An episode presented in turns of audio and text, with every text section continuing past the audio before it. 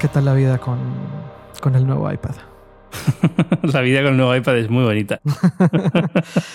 Em, es, es, una pasada, es, es, increíble. Es, vamos, estoy alucinando. Todavía, todavía de vez en cuando lo, lo, separo así, ¿no? Para verlo entero, porque como estás metido en la pantalla, tengo el de. Me han dado de 12,3 de prueba. Y, y, la pantalla es enorme, claro, y de vez en cuando lo, lo, extiendo las manos para verlo entero. Y esto llevo haciéndolo como una semana y pico ya, o sea que. Sí. Alucinado. Bueno, antes de empezar a hablar del iPad, quería contarte una cosa. Que en, que en realidad no debería contártela, pero bueno, te la voy a contar. Qué miedo, a ver. Em, parte de la razón por la cual eh, te vuelvo a invitar en realidad es, porque em, si, si, si, ves el gráfico de audiencia de, de Dynamo, eh, hay el antes de Ángel Jiménez y el después de Ángel Jiménez. De hecho, eh, después de que grabamos el, el, podcast del, del, iPhone hace unas semanas, eh, la audiencia creció un montón. Así que gracias. Pero yo, yo creo que, bueno, primero, no creo que sea mérito mío, yo creo que fue simplemente el tema que tratamos. Y segundo, yo no contaría con que vuelva a pasar. yo creo que fue una casualidad. Pero bueno, vale. Intentemos que pase, pero eh, pasó, pasó. Eh, si ves, de verdad que si ves la, la, la, el gráfico de audiencia, ah, estábamos creciendo, Dynamo estaba creciendo relativamente bien, pero post iPhone 10S, eh, post Ángel Jiménez es tremendo. Eh. Así que eres como un padrino del podcast de alguna forma. bueno, bueno, yo voy a, voy a cogerme el mérito ya que me lo das, pero no, yo te digo que no tiene nada que ver conmigo. Estoy seguro que tiene más que ver con el que hablamos del iPad y del iPhone y de todas estas cosas, pero bueno.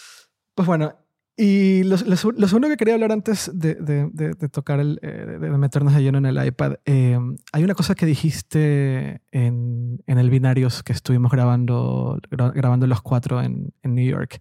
Y decías que, en tu opinión, el evento, el evento era de los mejores en los que habías estado.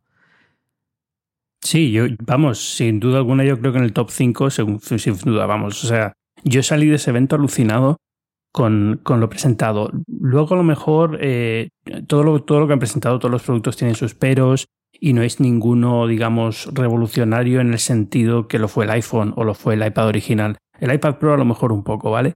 Pero, pero no, es, no me refería a que es ese nivel de, de, de producto, sino que el evento en sí, lo bien llevado que estuvo, el ritmo que tenía, eh, lo, que nos dieron a, ver y demás, yo creo que sin duda alguna en el, en el top, mm, top 5 de Apple de los últimos 17 años que llevo cubriendo Apple. O sea que.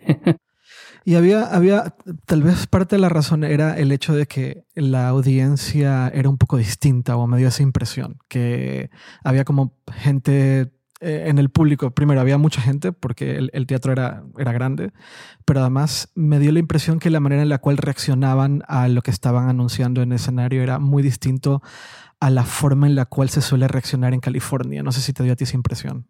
Sí, y puede ser porque no eran, no eran empleados de Apple de la sede, eran empleados de Apple de la tienda de Apple de Brooklyn. Era, era un público un poco diferente por porque el sitio era diferente también, ¿no? Estamos muy acostumbrados a eventos de Apple que suelen ser en, en, California, al lado de su sede, o eh, muy pequeños, porque hay, apenas eventos de vez en cuando, por ejemplo el del iPad del año pasado que hizo en Chicago, pero suelen ser más pequeños en cuanto a cantidad de gente. Entonces, em, no sé, puede ser algo de eso, puede ser también que el, el sitio donde estábamos era muy dado a, la espectacularidad, ¿no? Porque era un teatro y estaba todo preparado para que sonara muy bien. De hecho, claro, eh, no, sé si no sé si tenían micrófonos activos eh, eso, es una, em, eso, es una, curiosidad que, que, que, también, con la que también me quedé pensando. Según yo, no tenían micrófonos. Yo creo que no tenían micrófonos los presentadores. Estaban hablando a, voz en grito porque es una, un auditorio con una acústica muy buena y ya está. Exacto, y eso me llama mucho la atención también. Había audio, o sea, cuando hablaban de. cuando metían los vídeos y demás y entraba audio, tenían altavoces en el escenario, pero nadie del escenario que yo recuerde llevaba un micrófono. No sé, a lo, a lo mejor sí estaba muy bajo, no lo sé. Y por otro lado, la manera en la cual, eh, bueno, el área de, de, hands-on, donde, donde tuvimos oportunidad de, de, probar por primera vez todo lo que habían presentado, que no era ahí exactamente, sino que era a unos que eran 200, 300 metros de donde estábamos. Sí, en, un sitio muy bonito. Ese, ese sitio solía tener el mercadillo de Brooklyn de fines de semana en invierno. Exacto. Y es un antiguo banco y es muy bonito ese sitio, muy bonito. Fíjate, hoy que estuve, eh, justamente hoy estuve en Apple eh, eh, haciendo también sesiones de demostración y me comentaron que la razón por la cual el área de demostración de productos estaba como levantado era porque uh, tuvieron, que, tuvieron que hacerlo encima de unas estructuras que había en ese lugar. Esto era un banco antes, ¿verdad? Sí, es un banco, no sé, el banco de Williamsburg, una cosa así se llamaba. Exactamente. Habían estructuras que no se podían quitar, entonces decidieron montar, montarlo encima y por eso estaba como arriba. Eh, y lo hicieron únicamente para el hands-on área. Y eso es muy loco, pero también muestra un poco hasta dónde puede llegar Apple para cuidar detalles. Sí, porque yo creo que si se hubieran puesto con ello, podrían haberlo hecho en el mismo sitio del, del evento. Tenía la zona de arriba donde tenía luego un área de trabajo de prensa pues a lo mejor podían haberlo hecho para, para allí una demo. si, si, no hubieran querido ir la extra, el extra mile que dicen los americanos, ¿no? Si no hubieran querido rizar el rizo, podían haberlo hecho en, en el, mismo sitio donde en el Brooklyn Art Museum, en el Brooklyn Museum, lo que sea, ¿no? Sí. Pero, pero no, lo hicieron ahí. Yo creo que, hombre, quitando que hacía mucho frío del camino de, la presentación a la, zona de demo y nos congelamos un poco, eh, yo creo que mereció la pena porque el sitio era, era, increíble. Ah, la cola muy larga, pero bueno. Pero eso también, eh, lo de la cola, de cierta forma, a ver, la cola fue larga, es verdad, pero de cierta forma ayudó a que en el momento de estar probando producto no fuese el caos que hemos vivido tal vez en otras presentaciones. Sí, sí, eso es cierto. Sí, que otras veces es más, eh, más follón porque solo dejaban entrar a ciertas personas, pero también porque la forma en la que estaba distribuido el evento y por el tipo de producto que era. Porque cuando es el iPhone, todo el mundo quiere hacer un vídeo con el iPhone en la mano. Claro. Y aquí el, Mac Mini, por ejemplo, era muy difícil. No, no vas a coger el Mac Mini y hacer un vídeo con el Mac Mini en la mano porque no hay nada que enseñar, ¿no? Eh, entonces, como que el, el producto también daba más pie a que no, no fuera tan caótico como una presentación de iPhone, que suele ser bastante más más difícil ¿no? De, manejar, más masiva. No, masiva, yo creo que el número de periodistas más o menos era igual, pero, pero como más difícil de, de organizar y todo el mundo. Y, más pequeño, el sitio en el Teatro Steve Jobs no cabe tanta gente, pero luego la zona en la que tienen de demo, aunque la, la organizan bien, es también pequeñita comparada con esta. Esta era enorme, esta era muy, muy grande. Estoy de acuerdo. A, a, ti te tocó hacer cola no solo afuera, pero también dentro, supongo, ¿no? Que iban pasando la gente como poco a poco. Sí, sí, sí, no, esto era, era un goteo, pero bueno, eh, mira, yo mientras tanto suelo aprovechar para ir escribiendo en el móvil la, crónica del día que tengo que mandar al mundo y es lo que estoy haciendo, ¿no? El artículo. Sí. Y entonces para cuando acabe el artículo justo me tocaba ya entrar en la zona de, de, de tocar producto lo que sí es verdad es que no me fijé en nadie que estaba en la cola, porque siempre te aprovechas y ves qué, famoso hay ahí, qué, qué pandit de Apple hay por ahí esperando también, o, o si hay algún ejecutivo de Apple arriba con el que puedas hablar o lo que sea, ¿no? Porque creo que estaba, bueno, pasó evidentemente Lana del Rey y Tim Cook, y, y, luego también estaba por ahí Johnny Ive y había un par de ejecutivos más que yo la verdad es que ni los vi. O sea, iba tan, tan en lo mío que ni me fijé. A mí me tocó ver a Eddie Q y a, sí, sí, que vi a Tim Cook. Estaba rodeado de, no sé, decenas de personas y lo vi por ahí. Estaba tomándose fotos con la gente, pero me tocó ver a Eddie Q que estaba un poco como una, una esquina hablando con gente. Por ahí lo vi hablando con John Gruber, me parece.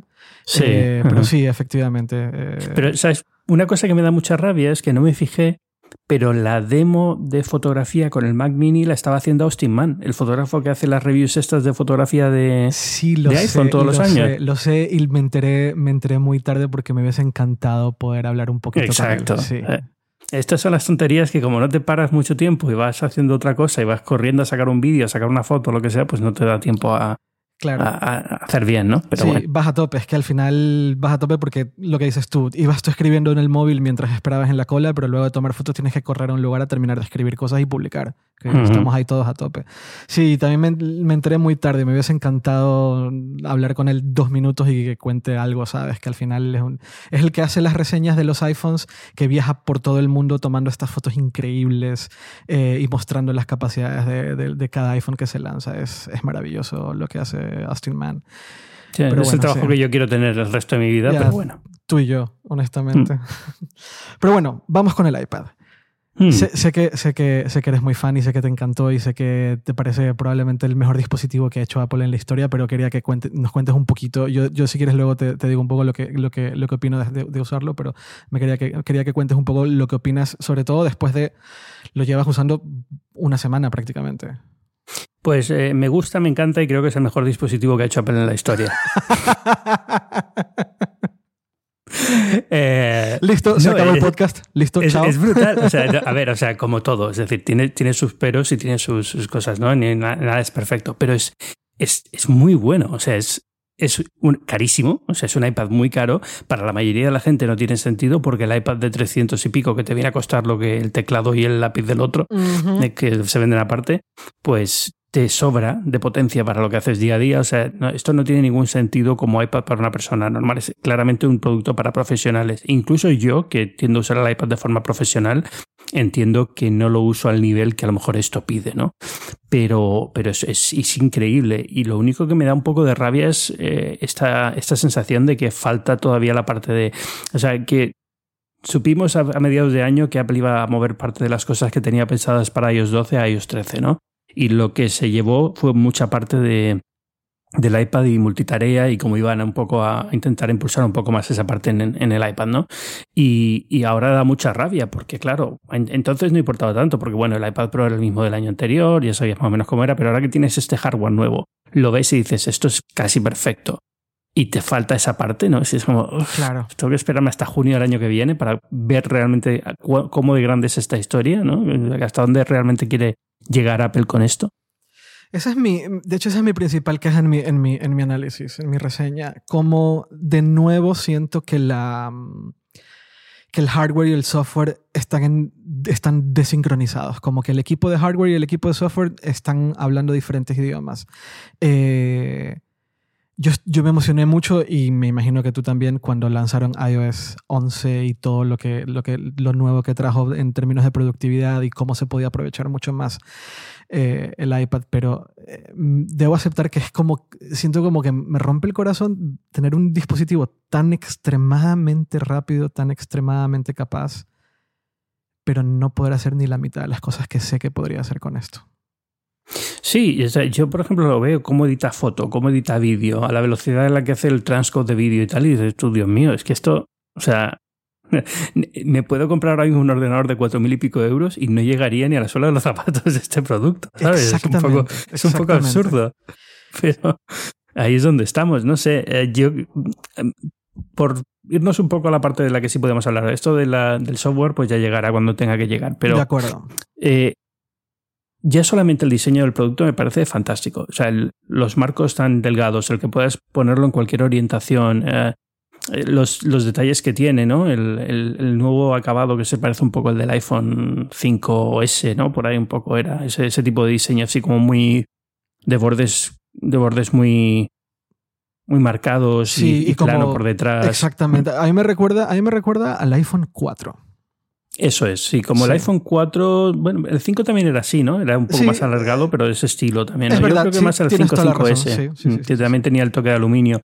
Eh, pero, pero es un diseño súper bonito, que sienta muy bien en la mano. Yo tengo el de 12, tuve que mirar dos veces la caja para asegurarme de que no estaba metiendo la pata y realmente tenía el de 12, cuando estaba escribiendo la review, digo, no voy a estar escribiendo de la review del 12 y realmente tengo el de 11, porque ahora, ahora es tan ligero y tan y, más compacto porque la pantalla sigue siendo igual, pero claro, no tiene, no tiene los bordes y entonces te da la sensación de que es mucho más fácil de llevar a todas partes.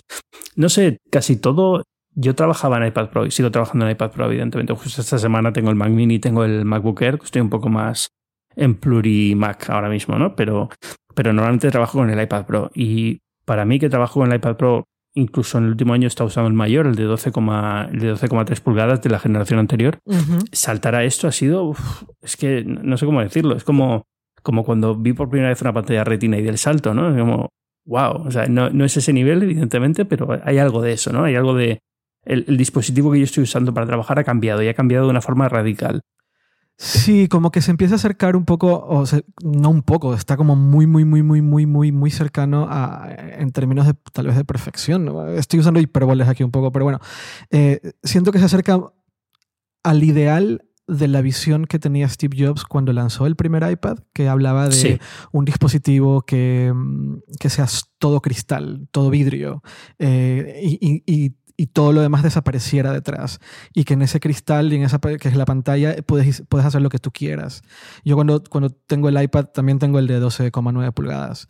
Eh, cuando lo tengo en la mano siento, siento que finalmente estamos llegando a esa visión de, de un dispositivo que ya no tiene una forma específica que se puede usar como quieras, que en teoría puede hacer lo que debería poder hacer lo que tú quieras y que tiene un procesador que literalmente es capaz de hacer casi cualquier cosa, que es muy impresionante lo de la 12X. Sí. Eh, y siento que se está acercando mucho a esa, a esa visión y yo también comparto contigo e- e- es- esta sensación de que yo siempre, yo también he, trabajado mucho en iPad, en un iPad Pro, en un eh, yo estuve usando un año el iPad Pro de 12,9 pulgadas, luego pasé a 10,5 y ahora vuelvo a 12,9. Eh, pero definitivamente, o sea, siento, siento lo mismo que tú, al menos en términos de hardware, que esto es distinto, que aquí hay un cambio fundamental que tal vez se describe con detalles y con muchos pequeños detalles, tal vez el hecho de que como ya no hay botón, ahora es efectivamente una cosa que la puedes poner en tu mano como quieras, eh, que es extremadamente, que responde extremadamente rápido. También creo que lo de los 120 megahercios aquí se siente bastante más. No sé por qué, me da la impresión que lo siento de alguna forma un poco más. Eh, pero sí, en- en- entiendo lo que dices y yo también lo siento y, y- y ve- veo como el futuro, ¿sabes? O sea, ve- veo el producto y veo el futuro de Apple. Aquí está el futuro de Apple. eh, no so- y todo el mundo cuando habla del futuro de Apple un poco piensa en el iPhone y, a- y hacia dónde va el iPhone, porque al final es el producto que más se vende, pero... eh, no solo con un iPad, sino co- de alguna forma con, con las Macs. O sea, siento que, que, que, así, que este es el lugar hacia donde debería ir todo, ¿no? Un producto muy liviano, muy poderoso, con mucha autonomía, eh, que puedes usarlo de diferentes maneras. Eh, si lo quieres usar como un tablet, lo puedes usar como un tablet, pero lo pones en un, en un teclado y lo usas de alguna forma como, como antes usabas un, un portátil, ¿no? Sí, yo Eh. diría que lo único que me, que me ha... Lo único que le cambiaría del diseño, vamos a decirlo así, es que la cámara de Face ID yo la pondría en uno de los, de los laterales. Es decir, encuentro que utilizo este dispositivo sobre todo en modo apaisado. De Casi acuerdo. siempre. Es acuerdo. muy raro que lo esté utilizando en modo vertical, incluso para navegar por la web y tal. Con lo cual ahora se me queda un poco raro. Es. es sigue siendo. eh, viene preparado para usar en, en modo vertical, digamos, ¿no? Es decir, eh, cuando lo enciendes por primera vez, la configuración, todo esto viene en vertical. Eh, claramente es el como han pensado ellos el producto y la cámara está en donde estaría, digamos, teóricamente en la, la parte de arriba del iPad, aunque ahora es más difícil decir que es arriba y que es abajo Así es, sí. Pero, pero tengo la sensación de que yo por lo menos lo estoy usando casi siempre, casi siempre en, en horizontal. Y es la primera vez que me pasa. Em, por lo general solía usar el iPad siempre en, en vertical y esta es la primera vez que lo estoy usando y me doy cuenta de que lo estoy empezando a usar como, como utilizo un Mac, es decir, como con la pantalla en, en horizontal, en apaisado. Y simplemente es una pantalla que toco con los dedos. Pero eso es lo primero que me, que me llama un poco la atención y lo que hubiera cambiado en el diseño actual. Y mover la, y mover la manzana de atrás, ¿no? Bueno, eso sí, como no la veo me da un poco igual, pero sí, entiendo que si estás pensando en ella constantemente es un poco raro que siempre esté, pero bueno, también puede, es que puede estar boca abajo incluso, o sea, es que no, no lo sabes ya cómo está la manzana por Sí. detrás. ¿Llegaste a usar tú un... eh, ¿Llegaste a usar- tú alguna vez un PowerBook G3 Eh, sí, de color Sí, negro sí, que eso tenía es la que manzana al tenía la-? Sí, lo que pasa es que la- los usé, bueno, vamos a decir, no los llegué a usar, los llegué a ver, porque yo estaba en la facultad y entonces era P0, yo entré a Mac muy tarde, yo entré en Mac en 2005, 2006 fue cuando yo me compré mi primer Mac. Ujú. Eh, eh, pues fue a raíz de me compré el primer iPod mini. eh, primer- primero, sí, sí, era uno de los que eran redonditos así como con disco duro interno. Y, a partir de ahí empecé un poco a entrar en Mac. O sea, sí que usaba Mac de vez en cuando en el trabajo, pues cuando hacía pruebas de equipos y demás, ¿no? Pero no, yo tenía, en mi casa tenía un PC. Y, fue entonces cuando entré. Pero sí que en la facultad sí que, sí que teníamos uh, Macs y había visto algún eh, PowerBook de estos que tenían el logo que cuando abrías la pantalla quedaba hacia abajo, ¿no? Así es.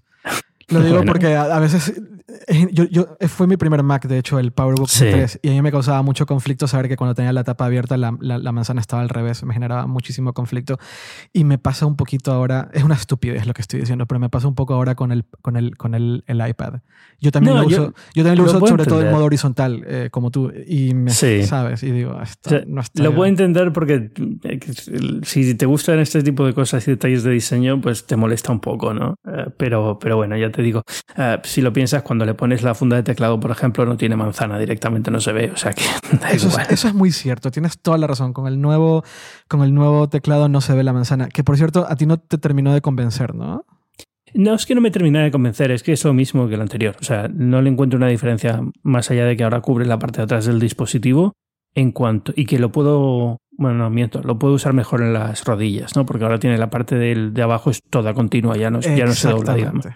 Entonces tiene esa ventaja, pero yo esperaba ah, teclado retroiluminado, lo esperaba con muchísimas ganas porque para mí es muy importante y, y esperaba algo, no sé, un cambio, algo un poco diferente, alguna tecla más multimedia, algo, algo que lo hiciera un poquito diferente al que, al que teníamos ya, que se pudiera inclinar a lo mejor en más, ahora tienes dos posiciones, pero que a lo mejor se pudiera inclinar en más. O sea, veo por ejemplo el teclado del Pixel, de la tableta de Google, y me da mucha envidia porque está muy bien diseñado, es decir, te puede gustar más o menos la tableta o lo que quieras, pero el teclado lo han hecho aceptablemente bien. ¿Te gusta que sean las teclas redondas?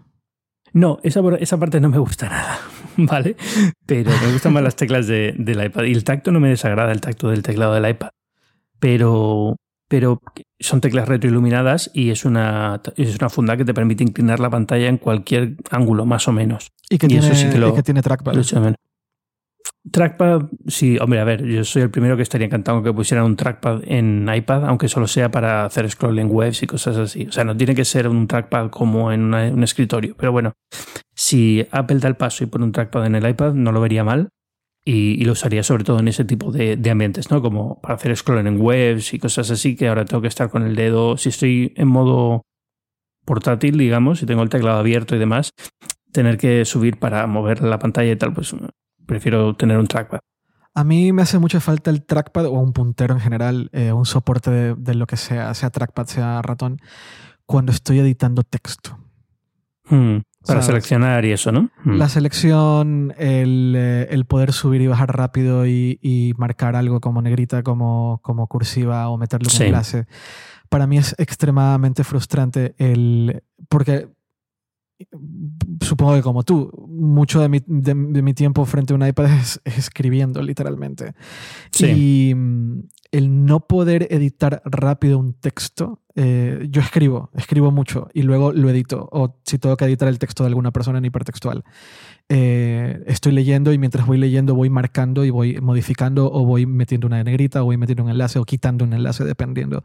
Ah, el no poder hacer eso rápido en un iPad me genera muchísima frustración y entiendo que parte de la razón por la cual un puntero como un trackpad o un, o un, ratón eh, es efectivo a la hora de escribir es porque primero tienes la mano literalmente al lado, solo mueves un poquito la mano, apuntas y modificas. En cambio en un iPad tienes que levantar la mano hacia la pantalla y el seleccionar texto con el dedo es muy poco exacto y, hmm. y vuelve mi frustración. Eh, sí, sobre todo cuando tienes que seleccionar lo típico, es, es un carácter más a la izquierda o a la derecha. Y es como, exactamente. exactamente. Es, frustrante, frustrante. pero bueno, frustrante. Eh, por eso digo, si, ponen algo que sea no un trackpad funcional, digamos, como en Mac, que tienes un puntero y tal, sino simplemente algo que permita seleccionar más rápido y hacer scroll, yo con eso sería súper feliz. Pero no, no es, yo te digo, o sea, yo de este teclado lo que esperaba era retroiluminado sobre todo, eso me hubiera resuelto bastante la vida. Y luego a lo mejor algún nivel de inclinación más en la pantalla. Cosas que a lo mejor algún teclado tercero va a poder solucionar, ¿sabes? Pero, pero bueno, veremos. ¿Llegaste alguna vez a usar un teclado del Logitech, por ejemplo? Sí, el problema del teclado de Logitech, que lo usé al principio cuando tuve el primer iPad Pro, Sí. eh, que era retroiluminado, es que cuando ponías el iPad Pro dentro del teclado de Logitech, el conjunto te acaba pesando más que un MacBook Air. y luego Eh, sacar de y meter el iPad de la funda era bastante complicado, con lo cual era incómodo. Sí. O sea, lo, lo bueno del teclado del iPad Pro siempre ha sido que es bastante fácil de poner y quitar, porque si cuando no tienes que usarlo, lo quitas y tienes la tableta normal. De acuerdo. Y, y, de alguna forma siento que Logitech lo que intentaba hacer era sentirte que estabas usando un Mac o estabas usando un Sí. portátil más que un tablet como tal. Eh, sí, a, a mí me, me pasó un poco lo mismo, además de lo grueso que se, que se hacía el, el- el por- el- el dispositivo, se hacía muy grueso y un poco perdía eh, sentido de alguna forma. Las teclas funcionaban muy bien, pero eh, sí, es verdad que para mí al final terminó, terminé volviendo al, al, al Smart Keyboard eh, de Apple. Por muy caro o frustrante que puede llegar a ser para algunas personas, yo soy de los que considera que el teclado del Smart Keyboard es de los más cómodos que hay ahora mismo.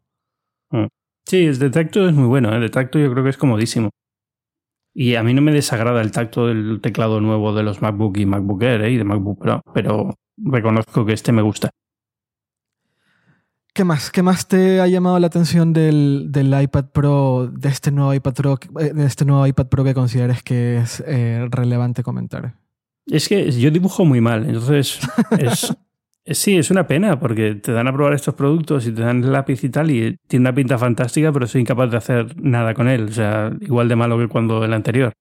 Eh, tal vez diría que el sonido, el sonido está muy bien, suena muy muy bien este iPad. Lo puedes poner con música en la habitación del hotel y te llena la habitación perfectamente, o sea, mm, me parece sorprendente la calidad que tiene. A mí me, hay una cosa que me está llamando la atención en el uso, por decirlo de alguna forma, cotidiano. Eh, como, el, como el Apple Pencil se pega arriba del, bueno, a un lado en realidad, o arriba, como lo quieras ver, eh, la disponibilidad constante, no sé cómo decirlo, el hecho de tenerlo ahí siempre me ha como llevado un poco a empezar a usarlo, a, a sentir que puedo usarlo más. No sé cómo explicar esto. No sé si te ha pasado Mm. eso a ti. No, pero, pero me pregunto entonces si eso no te soluciona un poco lo de seleccionar con precisión y... Lo mismo estaba pensando yo. Si alguna de estas aplicaciones de edición de texto eh, me permiten de manera efectiva seleccionar eh, texto y, y usar el- lo, del- lo de los gestos, yo lo he pensado Mm. de esta manera. Tengo el iPad, tengo el iPad en la mano, no, no tengo el teclado puesto. Tengo el iPad en la mano y uso el, el- uso el Apple Pencil para ir seleccionando texto. Y que un gesto me permita, por ejemplo, al hacer un gesto en el, en el Apple Pencil, marcarlo como negritas, por decir algo. Mm. Eh, o que me, me saque, no sé si viste en Procreate cómo tienen esta, este menú. Menú contextual, sí. Sí, exacto, el menú contextual que funciona, funciona increíblemente bien. Me, me dio un menú contextual donde yo puedo elegir la modificación que le quiero hacer al texto seleccionado. Eso me solucionaría parte importante de- del- del problema que siento a la hora de, de editar texto en un iPad.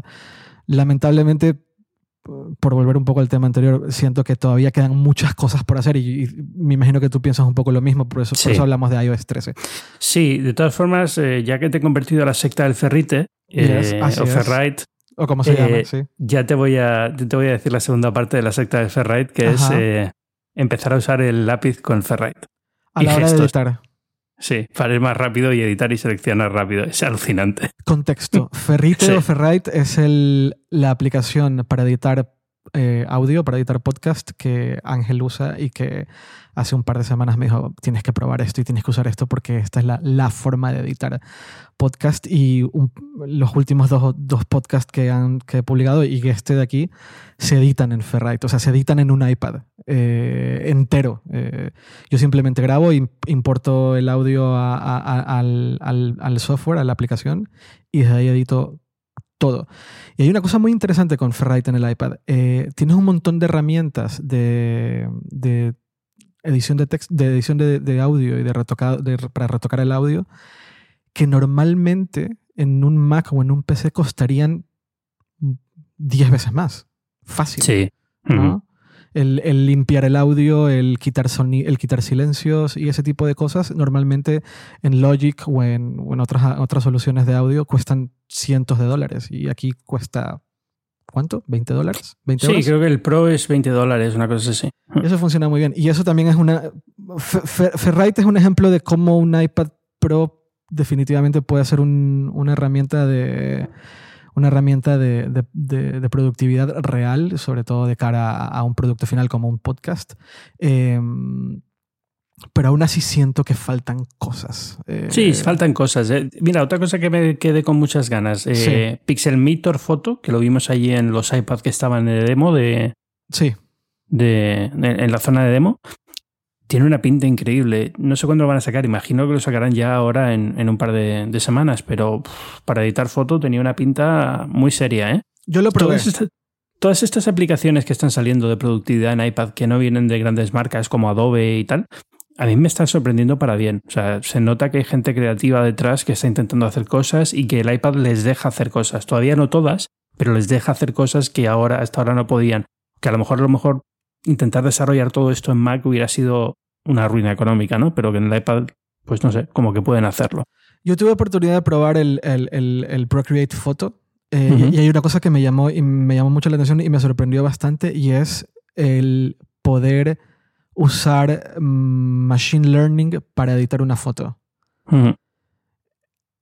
y sí, sí, me resultó impresionante. Me es increíble. Me resultó muy loco eso que es eh, para, los que estén oyendo, es simplemente que, por ejemplo, cosas como ya no solamente que automáticamente te decida qué, tono va a tener la fotografía, qué calidez, qué, qué, balance de blancos y demás, sino también pues esto de borrar, borrar una persona de la fotografía y que detecte cómo debería ser el fondo en base al resto de la foto, esas cosas.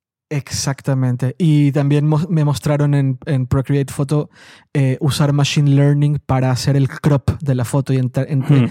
encuadrarlo de una forma, entre comillas, más correcta. Ese tipo de cosas que es, aprovechan el, el A12, el A12X en este caso, es bastante, bastante sorprendente. Otra cosa que quería, quería ver qué opinabas, el tema de, la, mm, de usar un monitor externo. Eh, pero el hecho de que solo los desarrolladores pueden elegir cómo lo vas a usar. Pues yo creo que esa es otra parte que iOS 13 podría cambiar y meter nuevas cosas, ¿no? Porque queda un poco raro ahora. Es, es es extraño, nunca sabes qué te puedes encontrar al otro lado cuando conectas un iPad al, monitor, que ya podías hacerlo antes. Esto realmente no es nuevo. Lo que es nuevo es que ahora lo puedes hacer directamente de USB-C a un monitor USB-C. Exacto. Pero antes lo, antes lo podías hacer con el Lightning a HDMI, y HDMI al, monitor, ¿no? Eh, entonces, se ha simplificado mucho por USB-C eh, y USB-C permite teóricamente hasta 5K, pero pero la verdad es que, claro, si no hay un apoyo por parte del desarrollador de la aplicación, la mayoría de las veces lo que vas a ver es el mirror de la, pantalla del iPad en formato 4 tercios o 3 medios o lo que tenga ahora en una pantalla súper buena. Y es un poco como feo, ¿no? Y, encima no táctil, con lo cual es, es como, bueno, ah, yo le veo posibilidades, pero hay que desarrollar todavía mucho. Mucho. Yo creo que incluso más de, de lo que nos pensamos. Que todavía falta por ver cómo a mí me gustaría que cuando conectases el iPad a un monitor a lo mejor pudieras usar un teclado y un ratón, por ejemplo, ¿no? Una tontería, sí, pero... Sí, sí, sí, es lo mismo que pensaba. Cosas de esas. El, el, eh, a ver, esto es algo muy... No sé si es muy Android decir esto, pero bueno. El llegar con el dispositivo, conectarlo al, al, teclado y que tengas un escritorio decente que aproveche el, el, poder de procesamiento que tiene el iPad sería maravilloso. No, no, si es un escritorio decente no tiene nada que ver con Android, no te preocupes. A ver, todas estas soluciones tipo Dex y tales también son, yo creo que es un camino interesante a explorar para todo el mundo, pero por ahora son un poquito chuscas, o sea, no acaban de funcionar del todo bien. Eh, pero bueno, también Microsoft también hizo de estas con Windows Mobile, también era un poco un desastre. Es verdad, es verdad. Mm. Y me imagino que es parte de la razón por la cual Apple al final decide no necesariamente ir por ese camino. Es, No ser una versión, cutre de lo que en realidad deberías experimentar si usas la tableta. Sí, yo creo que todo esto es simplemente. Eh, estoy seguro que en Apple esto es un debate interno día sí, día también. ¿no? Es decir, los equipos que se encargan de todo esto, todas estas cosas las piensan, no, no son, no viven una burbuja y, y, nosotros somos tan inteligentes que se nos han ocurrido cosas que a ellos no. O sea, evidentemente tienen gente con mucho talento que todos los días va ahí y piensa, hmm, deberíamos de poner almacenamiento de archivos como en el Mac dentro de files para cuando conectes un USB, pues hombre, pues lo pensarán, pero de ahí a que cómo lo implementas, eh, cómo afecta al resto del sistema, todo este tipo de cosas acaba pesando bastante, ¿no? Puedes conectar una pantalla y ponerle un, portátil, ponerle un teclado y un, y un ratón y usarlo como portátil. pues probablemente lo estén pensando, lo hayan ensayado, estén viendo formas de integrarlo y tardará hasta que descubran cómo hacerlo que sea medianamente cómodo para todo el mundo y no rompa todo lo demás, ¿no? Sí, totalmente de acuerdo. Y hablando de, hablando de lo que comentabas de conectar a un dispositivo y que se vea los archivos, ¿te resulta frustrante el no poder conectar una memoria externa? O, mucho. no, mucho. sí. porque yo es un caso de uso muy particular mío. Y es que, pero claro, el problema, entramos ya en esta cosa que le pasa al iPad siempre, que es como mi caso particular no vale y por lo tanto la tableta no vale. Y no es cierto, ¿no? Pero, pero nos pasa mucho a los periodistas, nos pasó mucho tiempo a los periodistas con el tema de la, del teclado, ¿no? Recuerdo cuando no tenían teclado físico los teléfonos y eso era el fin del mundo porque los periodistas estábamos acostumbrados a usar BlackBerry. O, el mismo iPad, ¿no? Que nunca tuvo un teclado y era teclado virtual. Era como, esto, nunca va a sustituir un ordenador porque no tiene un teclado de verdad. Y al final, pues la gente tampoco lo usa tanto como nosotros los periodistas los teclados, o no le importaba un poco menos y ha sabido encontrar huecos para, para este tipo de productos, ¿no? Pero, ¿por qué te decía todo esto?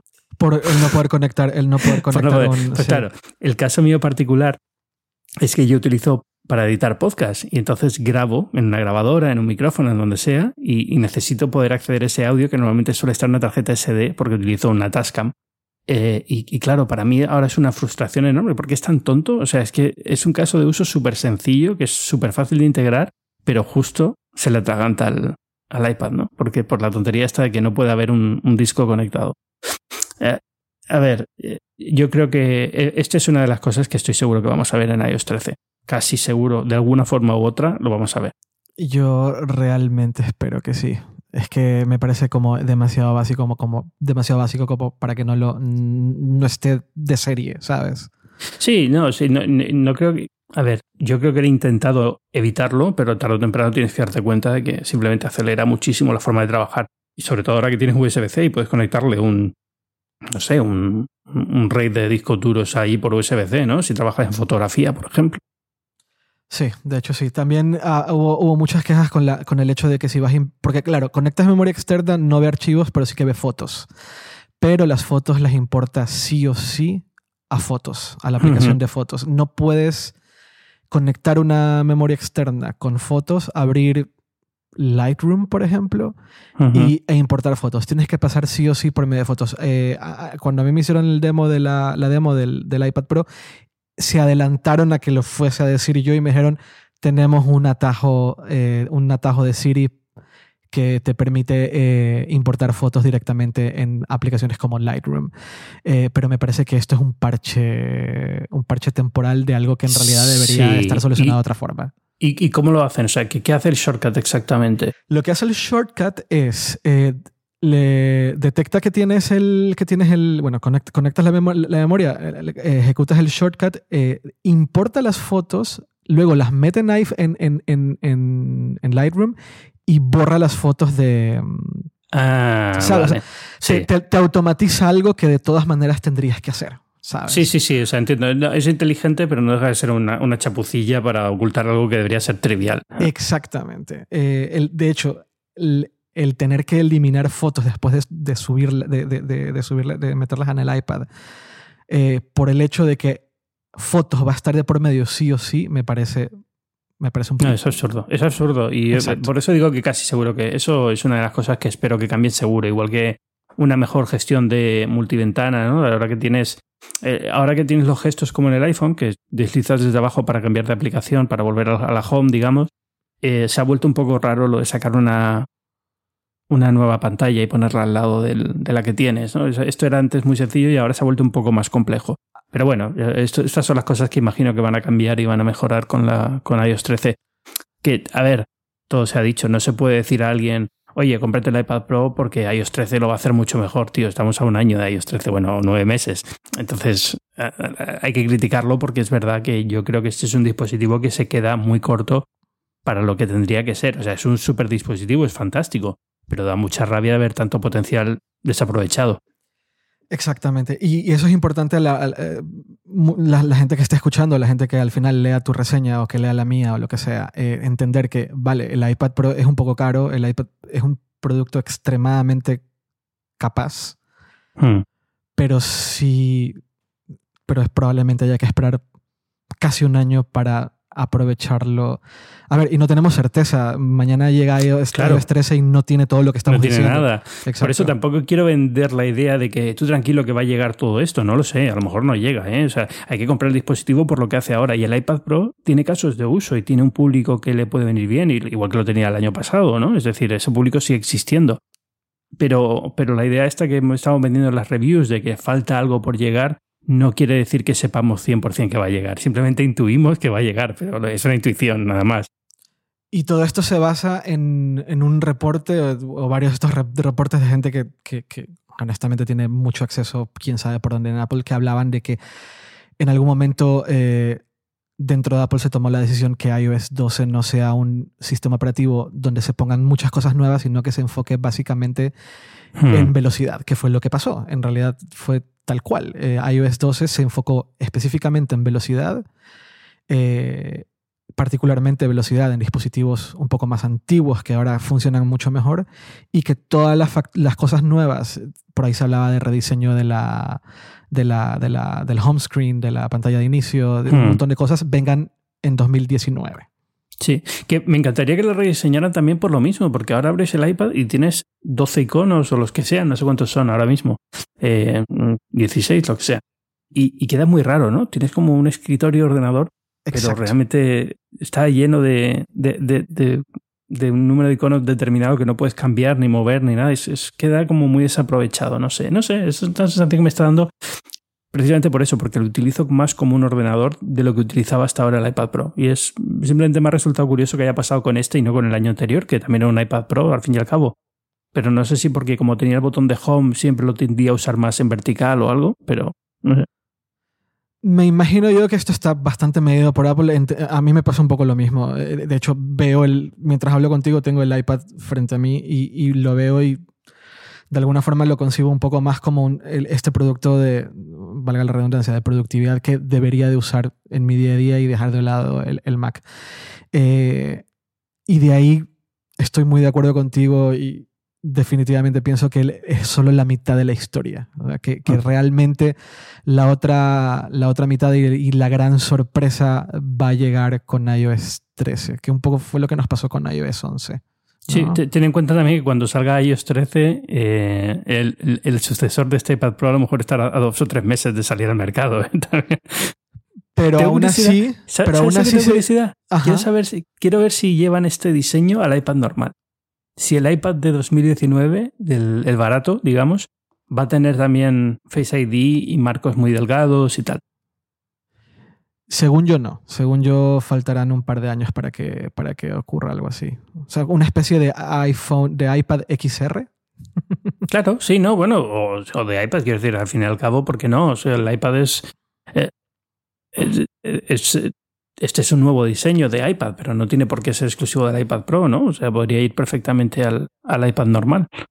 Bueno, en teoría el, el, problema sería el, el, componente de Face ID, ¿no? Que es bastante caro, como para meterlo en un iPad de 300 dólares euros. Eso sí, eso sí puede ser, eso sí. sí.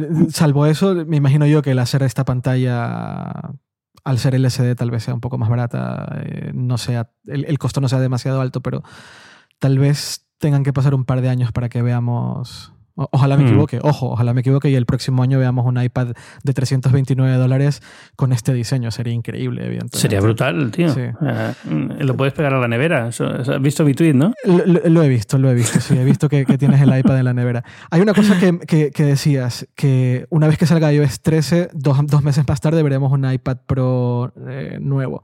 Pero no perder de vista que este iPad en un año va a seguir siendo una brutalidad. O sea, da ah, igual que salga, el siguiente, este iPad es una brutalidad en sí mismo, ¿no?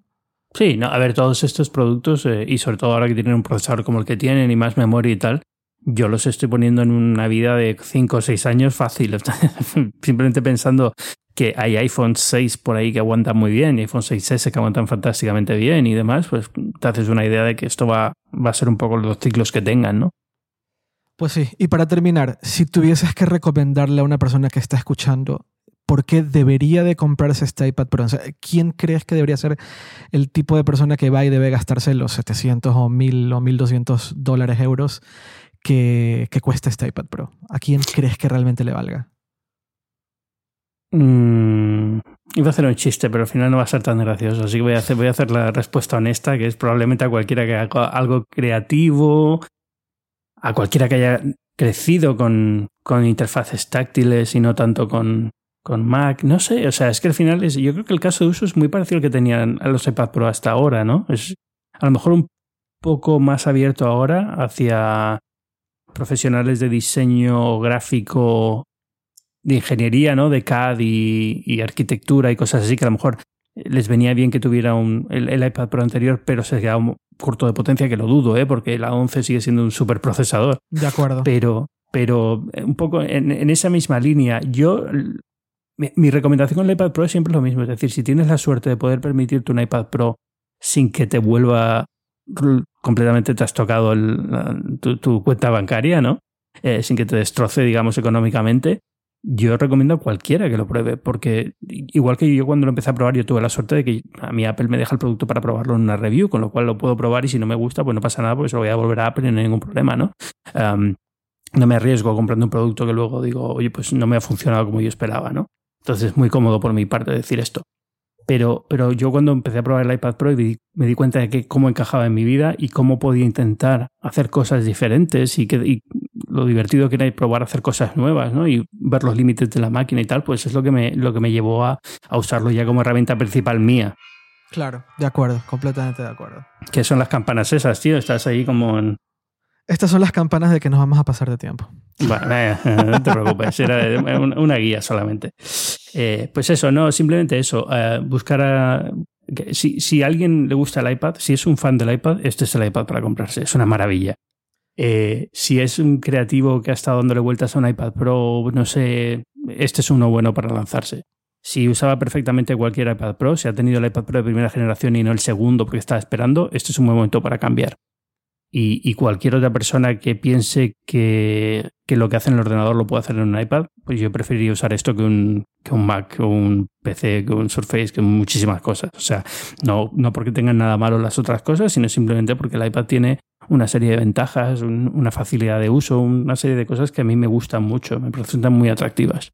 Y también considerando el trabajo que está haciendo Apple con los procesadores eh, de alguna forma te estás garantizando un producto que te va a durar 6, 7 años fácil, ¿no? Ya, pero, pero fíjate, pero eso también lo puedes decir de un ordenador hoy en día. Es decir, mi MacBook Air, todavía da vueltas por aquí por casa, es de 2011. O sea, ya me dirás. Y no era, y no era la época en la que los procesadores estaban súper asentados como ahora, que prácticamente no saltas de, de generación en generación, el procesador es prácticamente igual. O sea, que, que ya aguantaba muy bien entonces y yo creo que eso es simplemente la madurez del producto en el que el iPad ya ha llegado también, ¿no? Y los teléfonos ya han llegado también. Entonces, eso, eso lo tienes también en todo, en todos los ordenadores convencionales hoy en día. A lo mejor algunos envejecen peor, pero en general, un ordenador decente por el que pagas una cantidad de dinero aceptable te va a envejecer aceptablemente bien. Yo creo que eso no, no es tanto como el, el, que te guste la interfaz, que te guste cómo se usa, que te guste las posibilidades que tienes. A mí ya me cuesta leer eh, por ejemplo, voy a la cama, no voy a llevar el portátil a la cama. Antes lo hacía, cuando no tenía un iPad, ahora ya ni de coña. O sea, ahora ya en la cama solamente hay un iPad. Ya. Pues este tipo de usos, eh, o en un avión, por ejemplo, para una película y tal, ya no se me ocurre sacar el portátil para ver una película. No, claramente, sí, claramente, mm. claramente. Estoy muy de acuerdo pues en eso también. Me pasa Poco a poco se ha ido cogiendo ese, ese, tipo de nicho de usos y ya me resulta muy difícil vivir sin, sin ello. Interesante. Pues eh, Voy a dejar en las notas del podcast el, enlace a la reseña de Ángel en el mundo, que, está bastante, bastante, bastante bien, muy, muy recomendada. Eh, ¿Dónde te pueden leer, Ángel, además de eh, en el mundo? Pues en la web de Binarios FM, que es el programa del podcast mío de tecnología. Eh, ¿Dónde más? En Twitter. ¿Cuál es tu Twitter? En Twitter, en arroba Ángel Jiménez, donde doy la lata muy a menudo y muy frecuentemente. Y, nada más. Y bueno, colaboro en muchos sitios, ¿no? En, muy interesante, en varias publicaciones, pero en general a través de Twitter es fácil encontrarme en donde estoy. Y seguramente el 99% de la gente que está escuchando sabe perfectamente, lo sabe perfectamente, pero por si acaso, Ángel tiene un podcast de tecnología maravilloso que se llama, se llama Binarios. Si buscan Binarios en la aplicación de podcast de preferencia, pues encontrarán ahí eh, el podcast que además llevas prácticamente dos años, ¿no? Me da vergüenza decirlo porque luego cuando calculas el número de episodios realmente no son tantos, pero sí, llevo dos años. Pues no, llevo 60 y tantos. No, pero debería ser más regular. Y por ejemplo, esta semana, este, este mes es una locura porque tenemos productos para probar cada semana y estoy hasta arriba de cosas que hacer y no me da tiempo, o sea, no me da la vida para grabar, pero, pero bueno, debería ser más regular y, y sí, pero sí, dos añitos ya. Dos años. Muy recomendado Binarios. Eh, de hecho, se lo he dicho a Ángel en el pasado, pero eh, parte de la razón por la cual Dinamo empezó fue conversaciones sobre podcast con Ángel en viajes. Eh, así que Nuevamente, muchas gracias Ángel. Y, muchas gracias por estar de nuevo en, en, en Dinamo. nos escuchamos pronto. Eso es. Venga. Chao, chao. Chao.